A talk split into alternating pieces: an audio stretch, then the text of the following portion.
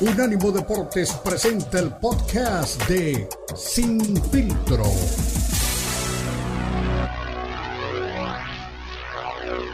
Unánimo Deportes presenta Sin Filtro. El más capacitado cuerpo de periodistas nos traen lo último del béisbol, el boxeo, la NBA, la NFL, la MMA y mucho más. Sin filtro es el programa multideportivo.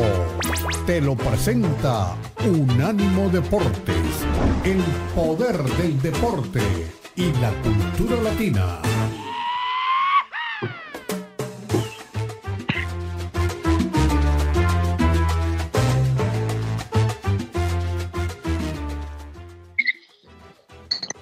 Feliz arranque de fin de semana, feliz viernes a toda la gente que está como siempre en sintonía de Unánimo Deportes. Somos lo mejor de la cultura y el deporte. Me quitan ese retorno, por, favor, me quitan el retorno. Gracias, gracias, gracias. Seguimos entonces con Unánimo Deportes, lo mejor de la cultura y el deporte. Y estamos obviamente de costa a costa en www.unánimodeportes.com en un preámbulo, lo que será mucha actividad y luego de lo que pasó entre el equipo de mucha gente en Estados Unidos, las, los vaqueros de Dallas, iba a decir la estrella de la muerte, los vaqueros de Dallas que vencen a los Seahawks en el partido de jueves por la noche y dicen muchos que esta temporada sí es la buena, esta temporada sí es la indicada para toda la gente que sigue al equipo de Dallas. Así que le diremos más adelante los detalles sobre esta super victoria del equipo de los Vaqueros de Dallas, que nuevamente dan una muestra de que sí pueden esta temporada finalmente salir de esa sequía de títulos. Y también hablando de títulos, hay uno que dejó los títulos vacantes, que dijo, no va más, quiero nuevos retos y no quiero sostener ni retener la carrera de nadie. Me refiero a David Haney, que ha dicho no más 135 libras, voy a las 140 ya no tengo nada que demostrar en esa categoría y por supuesto eso empieza a promover y también a dar ideas a toda la gente que está pues, persiguiendo un boleto, en este caso gente como eh, Isaac, el Pitbull Cruz, gente como Basilio Lomachenko, gente como George Cambosos incluso, que ya fue campeón y que por supuesto ahora también busca una nueva oportunidad dentro de los campeones de las 135 libras. Y es que hay que decirlo de esta manera, David Haney demostró que, bueno, pudo con los mejores, pudo con todos, y luego de vencer a Lomachenko, creo que dijo, no tengo nada que demostrar, quería un combate contra Gervonta Davis, pues el Tank se puso los moños, se puso a establecer condiciones, dijo que era lado A, que no quería pelear, y por supuesto esto hace que David Haney pues busque ahora en 140 libras la gloria que ya consiguió en una división anterior y también hay otro tiburón, hay otro lobo de mar también buscando títulos en 135 libras y me refiero a Shakur Stevenson, que mucha gente lo pone a un lado porque, bueno, su estilo de pelea es muy rácano, muy pobre, muy eh, defensivo, muy poco vistoso, pero hay que ponerlo ahí también en la conversación. Y decía también Isaac, el Pitbull Cruz, que llega la oportunidad entonces para él, incluso ya está poniéndole el ojo al título de la AMB, donde está él muy bien rankeado, decía, con Yerbonta yo ya perdí la, esperanza porque al parecer no quiere una revancha y no voy a estar esperando pero realmente a que él se decida. Eso es, pues obviamente lo que está planificando Isaac Pitbull Cruz, que me parece, bueno, esperemos que, se incorpore Beto Pérez Landa para platicar con él de esto. Me parece que si logra incorporarse, me parece que si logra unirse a ese círculo de campeones, podría ser el próximo campeón mimado de la gente de México, porque es un tipo que siempre da espectáculo. Y hablando también de espectáculo, vaya dimes y diretes, vaya polémica, la de Ryan García, que este fin de semana enfrenta a Oscar Duarte, que en plena conferencia de prensa atacó a sus promotores, Oscar de la Hoya y Bernard Hopkins, ya que hay por ahí un intercambio de ideas, un intercambio eh, de mm, opiniones que ha dividido a Ryan García con su promotora, y lo dijo Oscar de la Hoya, bueno, para mí él es un niño malcriado, ¿Qué pasa cuando le quitas un juguete a un niño malcriado? Pues se pone a hacer berrinche. Así lo trató, así lo tildó e incluso de la olla dijo que le preocupaba mucho la estabilidad mental de Ryan García. Esto luego de que Ryan dijera que bueno, que estaba en desacuerdo con Hopkins y con De La Hoya porque ellos pensaban que esta pelea podría definir lo que es el futuro en el boxeo y les dijo prácticamente que no lo necesita para ser campeón, que no lo necesita para ser un boxeador de nombre y que eso también va en contra de una muy buena relación entre promotor y dirigido. decía de la olla, soy su promotor, lo de ahora ya no hay amistad, son estrictamente negocios y pase lo que pase, haga lo que haga, él puede retirarse, puede ser el campeón o no, pero yo siempre seré un promotor de boxeo y mi carrera me avala, me preocupa realmente lo que pueda hacer eh, Ryan García con su carrera. Me parece que no está bien eh, mentalmente y me parece que necesita pues, realmente ayuda. Así que las palabras y la polémica entre Ryan García y Oscar de la olla. Y bueno, hablando también del consentido de aquí de la casa, el consentido de Beto Pérez Landa, pues ya decía el Chepo Reynoso, José Reynoso, que fue el que descubrió el Canelo Álvarez, que lo llevó junto a Eddie Reynoso pues a ser campeón. Dice que todo mundo quiere ser eh, campeón, o bueno, todo mundo quiere pelear con el campeón porque quiere su payday, que todo el mundo lo busca por dinero y que Benavides no es capaz de eso. Dice que Benavides no ha hecho más que dos millones de dólares por una pelea y que por eso busca una bolsa de 10 millones en adelante contra Saúl Canelo Álvarez, pero que no ha demostrado que tiene todavía para ganarle y que no ha hecho méritos suficientes para poder enfrentar a el jalisciense. Así que más polémica, bueno, viene de, de, una parte que también tiene intereses en la carrera de Saúl Álvarez, pero bueno, ya decía también todo el círculo, todo el mundillo del boxeo que ya no tiene excusa, que o defiende o que deje pues vacante los cinturones, que es creo realmente conociendo cómo se maneja Álvarez y su entorno, lo que va a suceder. Me parece que va a hacer una pelea más, posiblemente contra Munguía y posteriormente empezará otro cambio en su carrera porque no creo que quiera enfrentar a David Benavides, pese a que incluso su gran promotor y su gran defensor, Sulaimán, ha dicho que sí, que esa pelea tiene que suceder pero tampoco está dando fecha, tampoco está pues, tratando de obligar a quien es uno de sus clientes más frecuentes dentro del CMB. Pero bueno, me parece que ya está también a mi, mi Beto Pérez Landa, que creo que ahora sí tiene que tragar sus palabras, porque bueno, los Cowboys andan en plan grande, los vaqueros de Dallas andan en plan grande, y por supuesto, más allá de que los Broncos tienen una recuperación, la gente en México, que hay mucha afición de los vaqueros de Dallas, amaneció de buenas porque otra victoria ante un equipo de como Seattle. ¿Cómo están, Beto? Bien, bien, bien. hombre, yo no me tengo que tragar nada. Mi pronóstico, tengo 25 años acertando el pronóstico de la NFL. No sé quién va a ser campeón, sí sé quién no va a ser. Entonces, ese, ese lo voy a seguir acertando yo creo unos 25 años más. Eh, lo que sí es cierto es que fue un buen partido de remontadas. Lo estuve viendo con tres o cuatro aficionados de los Vaqueros de Dallas que estaban haciendo una de coraje que das Prescott no sirve, que se equivoca, que lo atrapan, que toma malas decisiones, que lo interceptan. Estaban furiosos, ¿eh? Furiosos. Y son aficionados de los Cowboys, ¿eh? Tres de ellos estaban que echaban chispas. Al final del día pues, se levanta, tiene una buena actuación, eh, destaca por supuesto él, se convierte en la figura, 29 intentos eh, acertados de 41 pases, 299 yardas, 3 touchdowns. La verdad es que se vio bien y, en el balance general eh, tiene 26 touchdowns y 6 intercepciones. Por ahí dicen que es el candidato al MVP de la temporada. A mí me parece que si, si lo llegan a considerar en la terna del MVP, sería por, por el equipo en el que juega, por lo que representa. No me parece que vaya acorde eh, el desempeño que tiene a la expectativa que genera. Pero bueno, ahora sí que al que le guste, que lo disfrute y al que no, pues no, ¿verdad? Como decían ahí en el pueblo, el que tenga perro que lo amarre y el que no, pues no.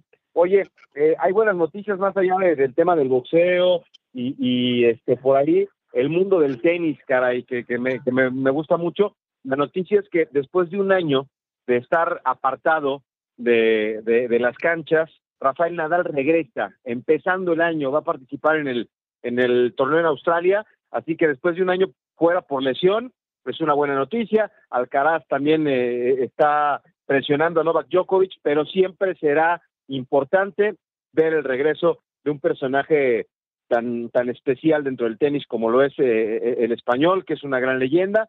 Y por cierto, hombre, estaba el miércoles en la noche viendo a mis amigos, yo estaba en un evento y, varios de mis amigos estaban allí en la Plaza de Toros México porque hubo tenis, ya se hizo hace algún tiempo eh, arreglan la, ponen una superficie por encima de, la arena, de, de, la, de la arena donde se hacen las corridas de todo.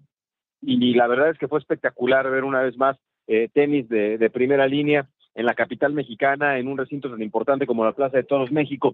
Y por otro lado, estaba leyendo las noticias en la mañana, digo, nos metemos en otros temas, pero eh, el señor Bach, el presidente del COI, del Comité Olímpico Internacional, está trabajando, Cristian, con fuerza para que los atletas rusos que están fuera por todo este tema de la, de la guerra que tienen este, con Ucrania, está trabajando el señor Bach para que regresen lo antes posible y que puedan participar en los Juegos Olímpicos del 2024 ahí en París. Es que la verdad que al final de cuentas lo que hemos eh, conversado en este espacio, en ese tipo de decisiones eh, unilaterales en cuanto al gobierno, en cuanto al ejército, pues los que sufren son los eh, atletas, ¿no? Que no tienen realmente ni, ni, ni, nivel en ese entierro. Y ojalá, pues realmente Rusia es una potencia a nivel olímpico y ojalá pues que puedan competir en el 2024. Y te imaginas también los Juegos Olímpicos de Los Ángeles en el 2028, eh, que tendrá ya el flag football. Eh, no sé, me quiero imaginar que, bueno, si finalmente llega a darse todo lo que están planificando y todo lo que han ofrecido, eh, hablando también de temas olímpicos, no me quiero imaginar un Dream Team de flag football para Estados Unidos. Puede suceder, ¿eh? Así que de las cosas que, que, se vienen dentro del plano olímpico, ahora que hablabas primero de tenis y también de Juegos Olímpicos, la verdad que hay muchas novedades que pueden venir. También Shohei Otani sigue intratable en cuanto a premios, te diré que ganó también en la temporada el japonés y por supuesto cuál podría ser el futuro de este astro de las grandes ligas. Una pausa, regresamos, recuerda, somos Infiltro, equipo completo, aquí para ustedes y recuerda, somos un ánimo deporte, lo mejor de la cultura y el deporte.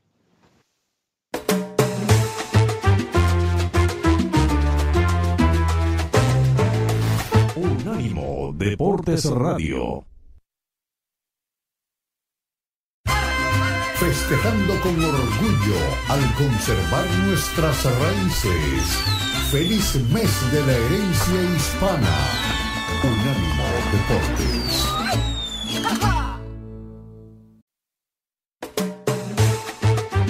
Estás escuchando Sin Filtro, el programa multideportivo presentado por Unánimo Deportes, el poder del deporte y la cultura latina. Sin Filtro, Sin Filtro.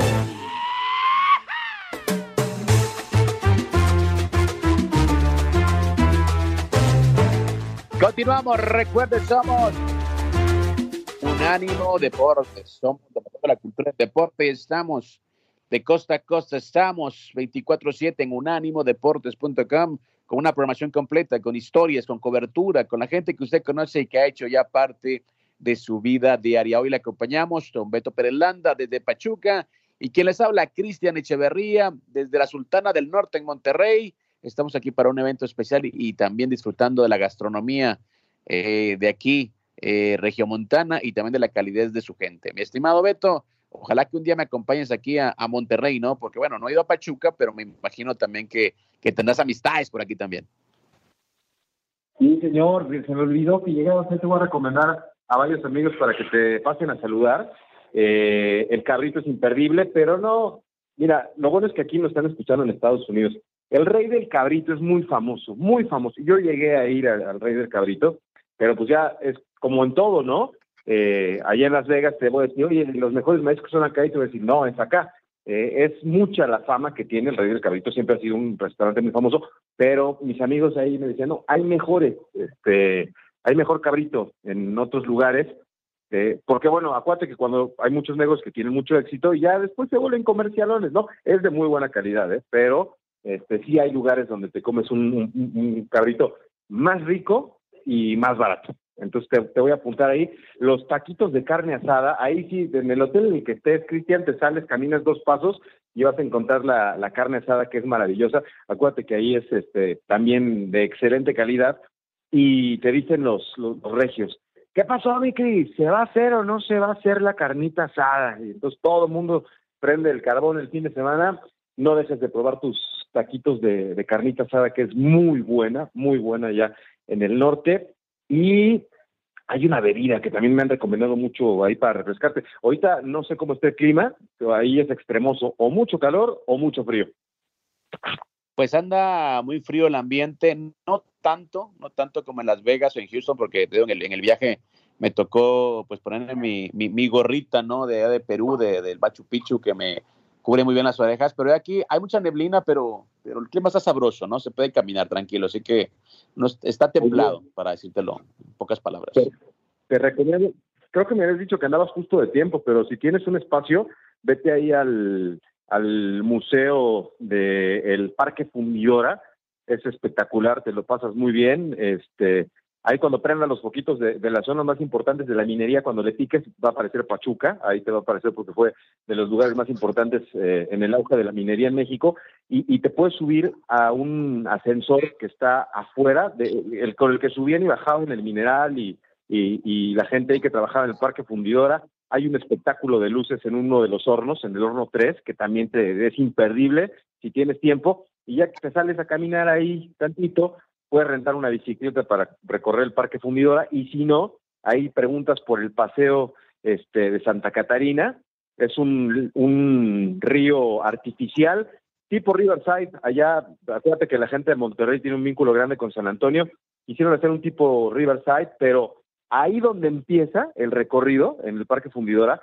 todo el mundo se toma, así como la gente que se toma eh, con el Big Ben de Londres, ahí donde está este, una cabina telefónica o las fotos icónicas que, la gente se toma, ahí eh, donde empieza el, paseo en Santa Catarina eh, del río, está una, una olla de fundición enorme, bestial, que se convirtió en una fuente, tira agua, y además de eso, está el Cerro de la Silla de fondo. Es una estampa imperdible, el río, la fuente y el, el Cerro de la Silla. Perfecto, ya me lo dijo todo mi estimado Beto, gracias por, el, por la recomendación, créeme que voy a hacer algo ahora que estoy por aquí, pues eh, por la Sultana del Norte, que me gusta mucho, es un lugar que visito pues, muchas veces cada año. Pero mi Beto, eh, bueno, temas que siempre salen a colación, el boxeo es un tema rey, sobre todo aquí en Sin Filtro, y bueno, si hacía falta pues un defensor más, apareció pues alguien que ha estado en la carrera de Saúl Álvarez, como el caso de, Don Chepo Reynoso, que decía, yo creo que de Chepo está como un poquito atrasado en las noticias, ¿no? Yo creo que a Chepo lo respeto mucho, siento que está pues muy grande, siento como que es, siento que es como Beristain, ¿no? Que habla más con, el hígado, es más visceral y, y sentí su declaración más de un papá que está defendiendo un hijo que alguien que realmente está viendo una situación pues de manera imparcial, que no lo puede hacer porque obviamente él está del lado, del lado A, del lado de Canelo. Entonces él dice que, que Benavides quiere únicamente un payday, y que quiere un buen pago por sus peleas. Yo la verdad te digo, y no es que, que, quiera atizarle, no es que quiera verlo mal, pero incluso si no estoy mal, eh, Benavides le dijo, yo te consigo la plata. Entonces alguien que hace eso, yo creo que está más encaminado o más enfocado en hacer una carrera histórica que realmente conseguir muchos millones de dólares. Así lo veo yo al menos. Sí, mira, eh, cuando se trata de, Don Chepo hay que respetarlo. Es un tipo que tiene una, una carrera amplia, impecable dentro del boxeo. Si lo dice él, eh, lo respeto, eh, pero no sé, estaba leyendo yo notas de que Benavides aceptaría esta lamentada cláusula de hidratación para pelear con el Canelo. Yo creo que lo hemos platicado muchas veces, Cristian, aquí hay una diferencia importante. Hay quien tiene ojo de tigre y hay quien pues ya es un lobo domesticado, como dice la canción de Valentín Elizalde. Y por otro lado, pues eh, objetivos distintos, ¿no? Eh, el Canelo ya hizo, resolvió su vida financiera y la de sus hijos y la de los hijos de sus hijos, y, es válido tener una oportunidad y aprovecharla. Sería este, tonto, ¿no? Quien, quien no lo hiciera. Eh, es un profesional, eh, ha conseguido cosas importantes y hoy está eh, en, no te voy a decir que en la zona de confort, pero está en un, en un momento en el que se puede permitir un lujo que, que antes no se permitía. ayer me reuní con unos amigos, Cristian, y, y eh, uno de ellos es este un alto funcionario, tiene todas las posibilidades económicas y me estaba platicando su historia. él este, estudió su carrera, y tenía que trabajar a la par de estudiar y trabajaba en el Seguro Social, en un hospital público. Y, hoy que lo ves en la posición en la que está, en la situación económica, eh, con su familia muy feliz, eh, se le escurrían sus lágrimas porque se acordaba cuando tenía que, eh, este gran empresario, este gran funcionario de, de, una dependencia importante, bueno, pues le tocó empezar para pagar sus estudios limpiando los baños de un hospital y, lo recordaba y lloraba y se le salían las lágrimas de, de, de, de una persona que valora dónde estuvo y dónde está y todo el largo camino que tuvo que recorrer para hoy tener una vida resuelta. Yo pienso que Canelo es así. A mí Lalo Leal me ha platicado que, que lo veía eh, de chico, de 12 años, de 10, con el sueño, pero que vendía paletas, su, familia se dedica a los helados, ¿no? Entonces, yo creo que hoy está en esa posición de, de, la satisfacción del deber cumplido. Y a veces eso te quita, te quita el hambre, ¿no? Y, por eso creo que es tan insistente David Benavides. Yo no creo que David Benavides vaya por un payday, Claro que por supuesto eh, es importante, ¿no? El reconocimiento económico, pero hoy está en una situación diferente. Hoy él tiene hambre de triunfo, hambre de demostrar y ve en el Canelo la oportunidad de decir, señores, yo soy el más fregón.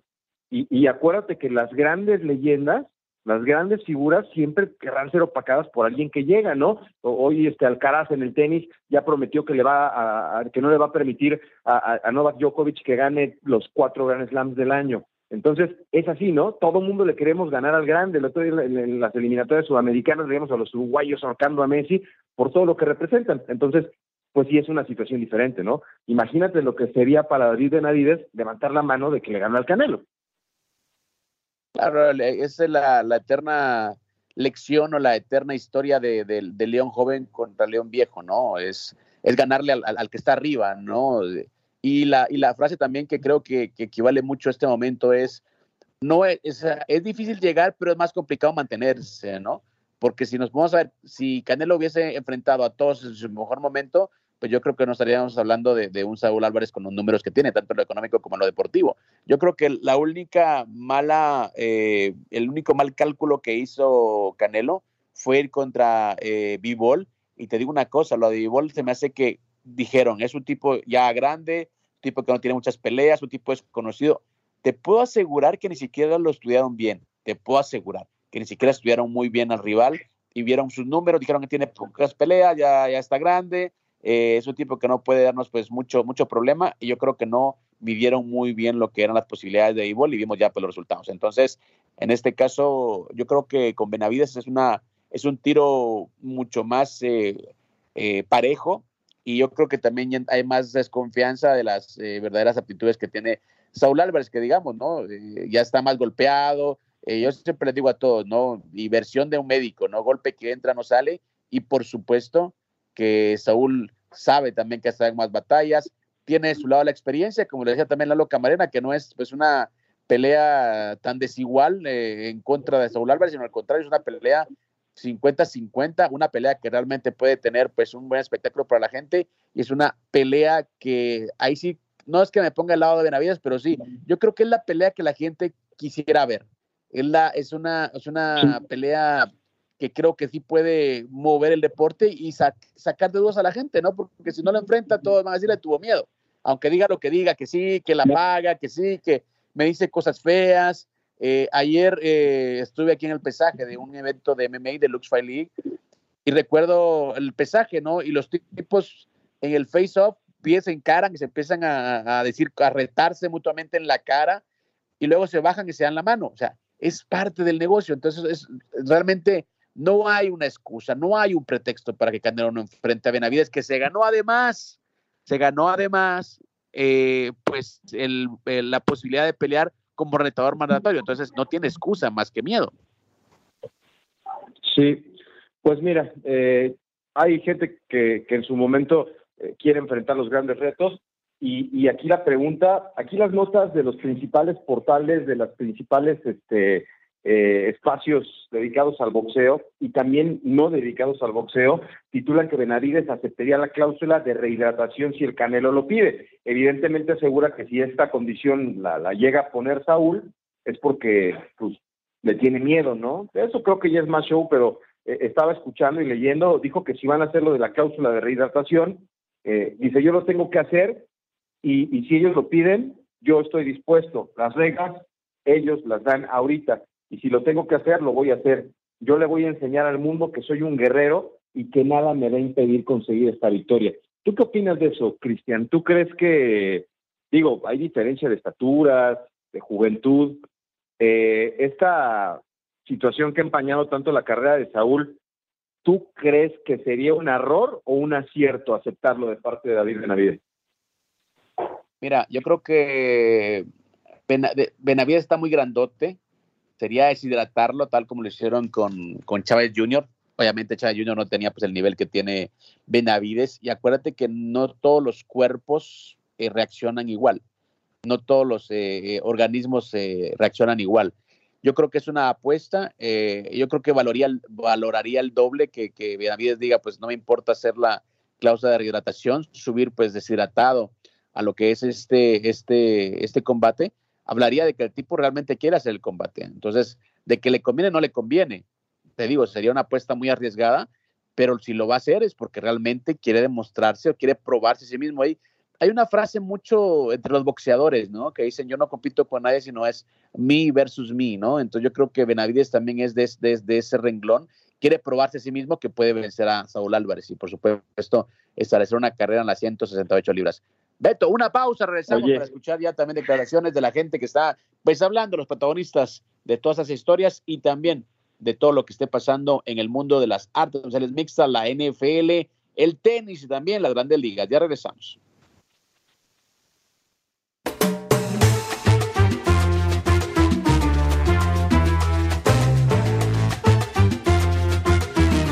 Unánimo Deportes Radio. Estás escuchando Sin Filtro, el programa multideportivo presentado por Unánimo Deporte, el poder del deporte y la cultura latina. Sin Filtro, Sin Filtro.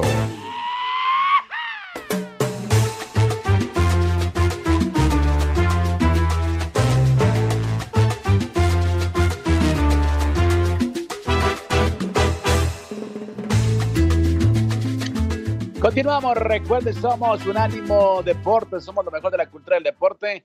Mi Beto, estoy en este momento viendo pues la repetición del juego entre los Cowboys y Seattle y la verdad que, bueno, un buen partido, un partido en el que vino de atrás el equipo de la estrella solitaria y qué bien por la gente que sigue, creo de Dallas, un equipo eh, de mucha historia y que por supuesto tiene una sequía muy extensa que veremos cuándo termina. Pero Beto, bueno, hay un tema también que hemos tocado aquí, un, pues, un personaje que, creo que es como, bueno, no, no quiero ser eh, en mi, en, mi, en mi comentario, pero es un tipo que se falta el respeto a sí mismo, ¿no? Que creo que no, no honra lo que es su posición y siempre está, pues obviamente, como tú, como tú dices, ¿no? La Carmelita Salinas del boxeo, ¿no? Él es, él es, él es el ajonjolí de todos los moles, ¿no? O sea, está en todo.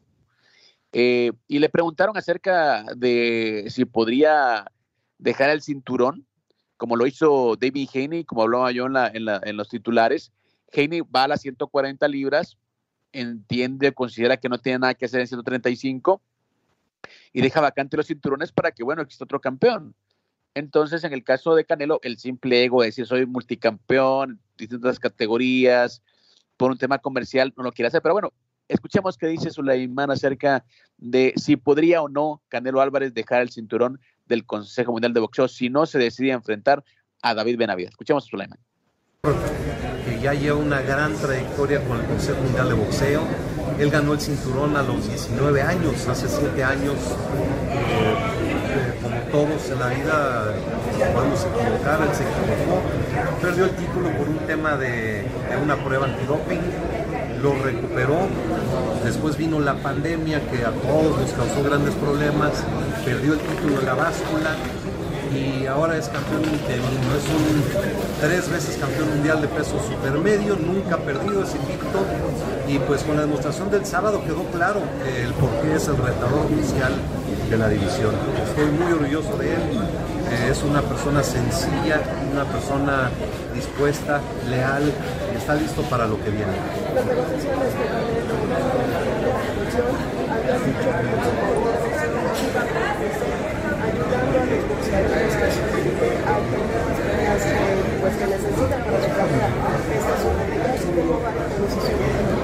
Bueno, apenas pasó el sábado.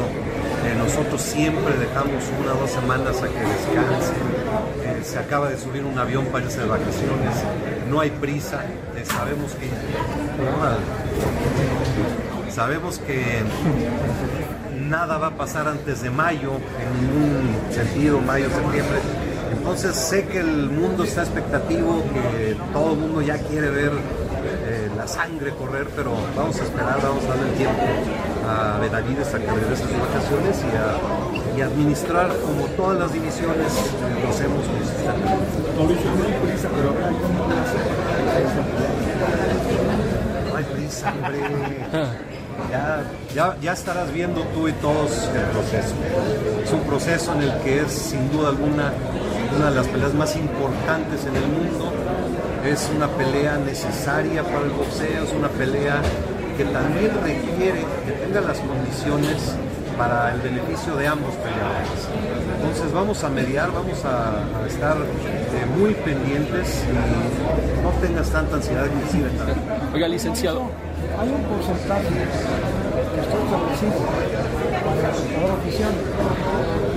Pero en este caso se va a aplicar 60-40, se va a aplicar, ah, digo, porque ese sector oficial cambia las, cambia las condiciones, pero me, parece que vendría siendo mucho 65, 35, 60-40. Mire, el, el, el, porcentaje es 70-30, eh, retador campeón. Eh, hay provisiones en el reglamento para modificarlo. Eh, se ve caso por caso. En el caso de Fury contra Dillian White se hizo una modificación a 80-20 cuando uno ganaba una cantidad y el otro el otro. Pero no me voy a adelantar, eso es especular. Sí es un tema a considerar, el reglamento, eh, las condiciones, pero repito, lo que vamos a hacer es trabajar eh, de mano de ambos eh, para lograr lo mejor para todos. Eh, Benavides es el retador oficial de la división y vamos a esperar eh, con gran, gran entusiasmo cuando esta Bueno, hay las declaraciones de Mauricio Sulaimán, presidente del Consejo Mundial de Boxeo, hablándonos, bueno, de que hay que esperar, de que se fue de vacaciones, vamos a ver cómo regresa, de qué humor también nos dio por ahí la, la, visual, ¿no? De que podía ser un 70-30 lo que es la repartición, aunque también decía que ya hay casos de 80-20. Te digo, conociendo cómo se está manejando esto, quieren asfixiar a Benavides. El punto, el punto en este caso, es que creo que Benavides no le va a importar ni la plata ni la rehidratación y es por eso que no se ha sentado a negociar con Benavides. Le ven tanta hambre, le ven tanta enjundia, tanta valentía, que yo creo que más allá de sus, de sus cualidades, le están, le están sacando el vuelto a eso. Un tipo, un tipo con hambre es demasiado peligroso, Beto. Sí, claro, ese, es el principal obstáculo. Y está bien, es lo que te digo, o sea, eh, me dice que soy detractor y que no, se podría agarrarme de ahí para decir, no, es que Canelo, es, no, pues es lógico, es lógico. Él, él sabe el riesgo que corre y hay quien arriesga y hay quien no, ¿verdad? El que va a Las Vegas, tú lo sabes bien, y arriesga toda su plata, pues igual y se saca, eh, eh, eh, muy difícilmente, pero igual y se saca el premio grande o se va con una mano atrás y una adelante, ¿no? Normalmente eso le pasa a la gente. Entonces, pues que él, que él junto con su equipo lo, lo, pese, ¿no? ¿Valdrá la pena enfrentarlo? ¿Valdrá la pena arriesgar? O, o hay quien se va de Las Vegas apostando lo, necesario, pero sale con sus finanzas este, sanas. Aquí estamos hablando del prestigio, de la carrera, de la gloria. Si Canelo es capaz de vencer a, David Benavides, pues va a tapar bocas, va a callar gente, pero eh, hay maneras, ¿no? Y, y 12 asaltos este, para que empecemos a ver a, a, Canelo tirar golpes a partir del sexto, pues no creo que sea lo que la gente está esperando. La gente está esperando que lo enfrente y muchos esperando que pierda, ¿no? Eh, con, con, David Benavides, que él sí la tiene muy clara, tiene mucha hambre, está dispuesto a ceder en lo económico, está dispuesto a ceder en el tema de la, de la rehidratación, él como quieran quiero, ¿no? Está diciendo. Pues eso me parece que es muy claro, ¿no? Eh, hay quien está dispuesto a, a darlo todo por conseguir la gloria y hay quien pues tiene el derecho de decir, ¿sabes qué? Este, pues dijo mi mamá que siempre no como dijo, ¿no? Como quieran, quiere y como puedas, puedo, ¿no? Así creo que en ese plan está David Benavides. Eh, yo creo que también, es que Benavides, Benavides la tiene clara también porque si puede, o sea, si puede enfrentar a Canelo, lo puede vencer, ya lo económico después vendrá solito. Y, si te das cuenta, los últimos eh, atletas, los últimos rivales que han enfrentado a Canelo se han llegado por su payday. O sea, Charlo que pierde con, con Canelo no pasa nada. Ganó una buena bolsa y punto. Eh, Golovkin, hiciera lo que hiciera, no iba a ser una buena bolsa, porque lastimosamente ese es el mercado. Eh, lo enfrentó, eh, perdió, pero ganó tres buenas bolsas que no hacía ganar con nadie. Vivol, pues realmente también era un tipo que estaba desconocido. A Vivol lo conocimos porque venció al Canelo, por eso, lo, lo, supimos. Pero Vivol creo que era de los tipos que, que sí podía dar una, una, segunda pelea, sí podía, pues obviamente ponerse en la conversación, pero tampoco lo iban a enfrentar porque era un riesgo diferente. Eh, Saunders, eh, Caleb Plant, eh, Kovalev, Kovalev de hecho dijo ni me preparé para la pelea, que yo sabía que me iban a ganar. Entonces, el tipo llegó por, ese llegó por su payday, pero un tipo como Benavides que dice no me importa la plata, no me importa las condiciones, quiero probarme a mí mismo, quiero ser campeón, quiero ser el mejor. Yo creo que eso a cualquiera le llama la atención, ¿no? Que ese tipo no está jugando, ese tipo si viene a poner la piel, ¿no? Eh, en el entarimado y eso a cualquier campeón o cualquier boxeador, a menos de que fuera Chávez, a menos de que fuera Tito Trinidad, a menos de que fuera Juan Manuel Márquez, pues realmente sí lo puede inquietar, ¿no? Porque esos boxeadores eh, de hueso colorado, esos, guerreros, se prendían, ¿no? Yo, yo, me imagino en otra división que, que, a Morales le cantaran un tiro así en su mejor tiempo. Claro que lo iba a aceptar, ¿no? El tipo era, ¿me entiendes? Tenía orgullo, tenía pues obviamente ese, ese espíritu eh, Guerrero los mexicanos, Barrera igual, Barrera enfrentó a los mejores en su mejor momento, pero el Canelo, como dices, no es, el tipo, es el chico rico de la cuadra, duerme en sábanas de seda, maneja Lamborghinis, y él no quiere que toquen pues nada de lo que él ha conseguido. Está bien, está en su derecho, pero también no está en el derecho pues de, frenar el, boxeo como tal porque tiene que seguir la rueda, ¿no? Tiene que seguir la, la historia y también la gente tiene que ver buenos combates. Beto, una pausa, regresamos. Estamos sin filtro, se va todo rápido cuando estamos entre amigos. Ya regresamos.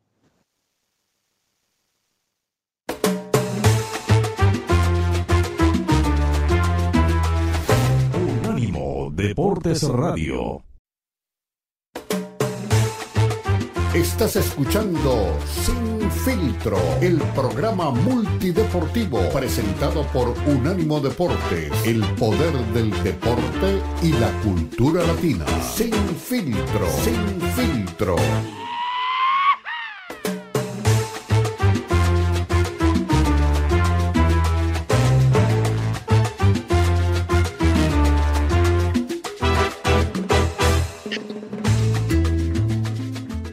Continuamos, recuerden, somos Unánimo Deportes, lo mejor de la cultura y el deporte. Estamos junto a Beto Pérez Landa, junto a Jonathan Morel y un grupo de profesionales trabajando para ustedes en un viernes ya el primero de este mes de diciembre. Se va al 2023, mi Beto. Se ha ido el año muy rápido, muchos eventos, muchas alegrías, muchas emociones. Así que un mes más, un mesecito más para estar despidiendo un año más de vida. Así que estamos en la recta final de este 2023 y también en la recta final de muchos eventos o de muchas promotoras eh, en Estados Unidos y el mundo. Una de ellas es el UFC, que tiene tres eventos más todavía para despedir el año. Uno este sábado 2 de diciembre, en el que regresa pues un mexicano que es eh, de los primeros también que llegó al UFC. No tanto que llegó al UFC, sino que llegó a destacar y ha sido un favorito de Dana White y de toda la gente en divisiones como las 170 libras y la 185. Ahora regresa una vez más a la 170, una división en la que él arrancó, pero tuvo muchos problemas para dar el peso. Ahora una vez más está metido en esa división y me refiero a Kelvin Gastelum, eh, un tipo que creció en Arizona, de, padres mexicanos, hoy enfrenta a Sean Brady. Eh, hay que recordar que quizás no está en su mejor momento Kelvin Gastelum, pero es de los primeros tipos. Uno que ganó el de Ultimate Fighter también, la temporada 2013 y también eh, fue contendiente al título, enfrentando a los mejores de la división. Así que tremenda pelea este fin de semana en Austin, Texas, con Kelvin Gastelum. No es la pelea principal, pero sí está en la cartelera estelar este buen chico, este mexicano que repito ha sido pues de los más notables en los últimos tiempos dentro del UFC. Y hablando de, UFC y hablando eh, también de lo que son los ingresos de los eh, atletas, eh, no sé si te suena el nombre de Paige Van Sant, mi estimado Beto. ¿El nombre de quién? Paige Van Sant. No. Bueno, mira, te comento rápidamente. Paige Van Sant es una de las peleadoras más eh, guapas, más bonitas, más sexys que ha pasado por el UFC. Eh, siempre tuvo como, eh, tuvo que cargar, ¿no? Con ese adjetivo de que estaba ahí únicamente por su belleza, no tanto por, por sus habilidades para pelear. se fue también luego al, al, boxeo sin, sin, guantes, al boxeo con vendas. no le fue muy bien ahí, pero ahora la, la estaban ah, entrevistando en un podcast en Estados Unidos y dijo que bueno, que se, ya no quiere pelear, ya se ha retirado pues de alguna manera dentro de lo que es el mundo de las, de las peleas, tanto de MMA como de boxeo, porque abrió una cuenta de OnlyFans y dice tal cual, dice, ganó en 24 horas todo lo que no había ganado en su carrera completa. Y dice, OnlyFans ha sido definitivamente mi mayor fuente de ingresos. Gané más dinero en esta plataforma en apenas 24 horas de lo que pude haber ganado en toda mi carrera como peleadora, dijo Van Sant, que sí, es muy linda, es muy guapa, eh, la chica.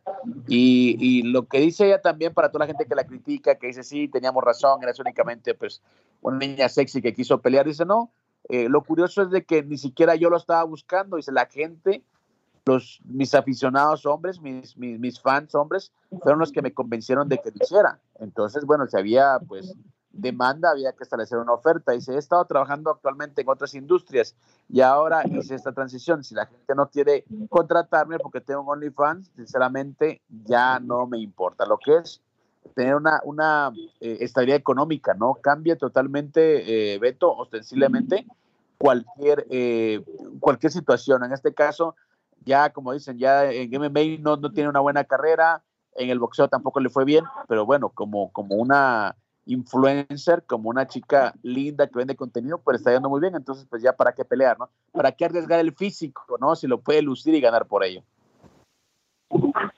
Que no, no sé si es la misma. Eh, ¿Cuál es el nombre de la, de, la luchadora que dices? Porque yo, eh, a mí me, me, llamó la atención hace unos días la, la nota de otra peleadora argentina que este, ha trabajado ahí ya desde hace tiempo, Aline Pérez, si no me equivoco, ella igual compartió en sus redes sociales que, que ha ganado mucho más en el mentado OnlyFans que en su último combate eh, dentro de las artes marciales mixtas. Y no tuvo empacho en, revelar las cifras, ¿no? Dijo que en el UFC de Las Vegas este, obtuvo un sueldo de 24 mil dólares eh, en su último combate, mientras que por la venta de su contenido exclusivo eh, previo a la pelea generó 30 mil dólares, este, que, que, que y, es una cantidad importante, ¿no? Así que, pues es otro foro.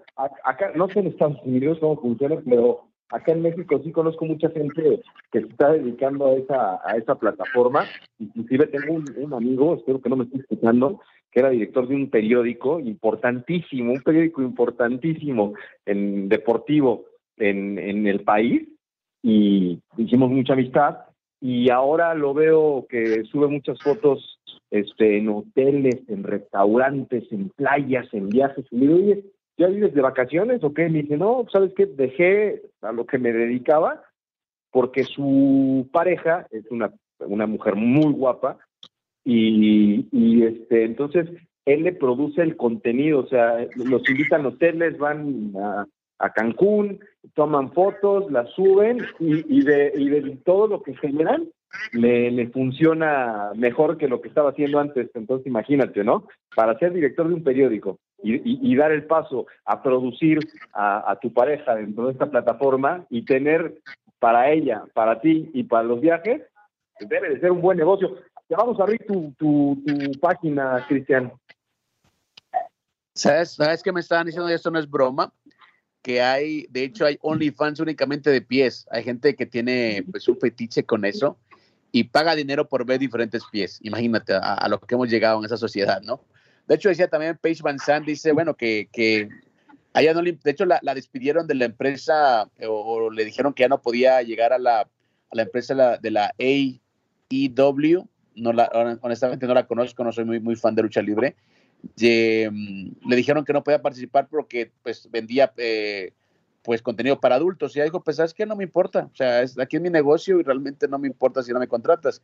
Y a su compañero no se sabe si es por la misma situación a su pareja a Mandy Sachs eh, pues eh, lo sacaron también de, de, de, la WWE, ¿me entiendes? Por, por el contenido de adultos que... Te, no, no, es su amiga, de hecho, es Mandy, Mandy Rose, un peleador de, de MMA y su, su pareja. no sentimental, sino su pareja de negocios. Mandy Rose la sacaron de WWE por eso. Entonces ella decía, bueno, si me sacan, ni modo, pero es lo que estoy haciendo y estoy, pues obviamente generando dinero, eh, dividendos que no me da otra empresa y es por eso que estoy pues en ese negocio. Mi Beto, aquí el negocio es la pausa, vamos a los comerciales, regresamos con la segunda hora de Sin Filtro. Hubo partido de jueves por la noche y viene una fecha tremenda en la NFL. Ya regresamos.